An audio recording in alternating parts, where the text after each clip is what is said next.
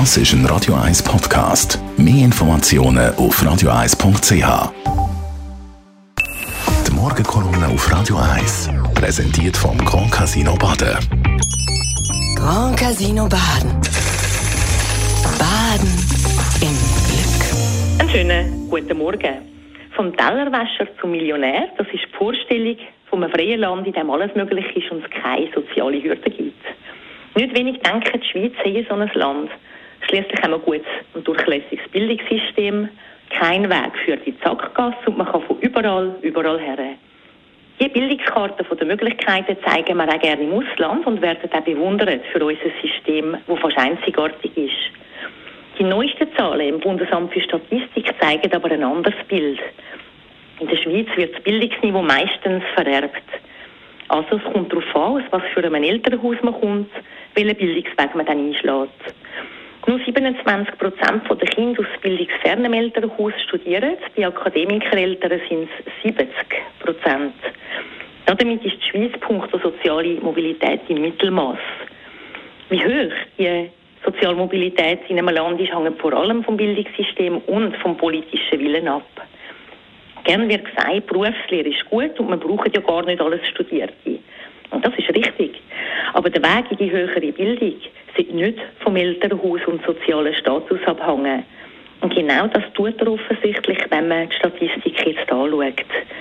Damit haben wir nicht immer die Fähigsten, die sich weiterbilden oder studieren und viele Fähige, die eben dann nicht sich entsprechend können weiterbilden und zu Fachkräften ausgebildet werden können. Gründe für das gibt es mehrere. Die Schweiz tut in vielen Kantonen Kinder nach der sechsten Klasse schon separieren und die Stufen einteilen. Das lässt die Möglichkeit nicht zu, dass Kinder, die später den Knopf auftun, auch noch angemessen gefördert werden. Oder es ist schwieriger. In den meisten OECD-Ländern bleiben die Kinder bis 15 sind durchmischt. Kinder mit gebildeten Eltern oder gut ausgebildeten Eltern werden besser unterstützt, weil sie können einfach Nachhilfe zahlen oder bei den Hausaufgaben besser helfen. Da wären wir wieder beim Thema Hausaufgaben, die ich in diesem herkömmlichen Sinn in Frage stelle.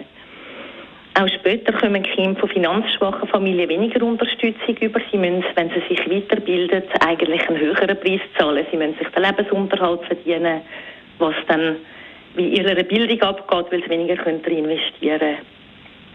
Die Möglichkeit wäre da, von der Berufslehre nachher BMS, Berufsmaturität zu machen, Passerelle und an die Uni zu gehen. Auf dem Papier.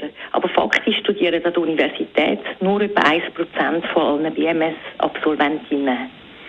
Bildungsforscherin Benita Cambe von der Universität Zürich sagt dazu an mich derzeit, die Schweiz muss sich überlegen, wie sie ihr Berufsbildungssystem modernisieren will. Es werde zu wenig Allgemeinbildung vermittelt. Ich selber unterrichte ja Allgemeinbildung an der Berufsfachschule und kann Ihre Aussage bestätigen. Wenn man tatsächlich wenn die Herausforderungen vom Fachkräftemangel angehen und von dieser sich schnell verändernden Berufswelt, müssen wir eben Grundlagen mitgeben, genug, genug Allgemeinbildung mitgeben, dass es wirklich möglich wird, in der Realität von überall nach überall hinzugehen man den Anschluss so nicht kann verlieren kann. Die Morgenkolumne auf Radio 1.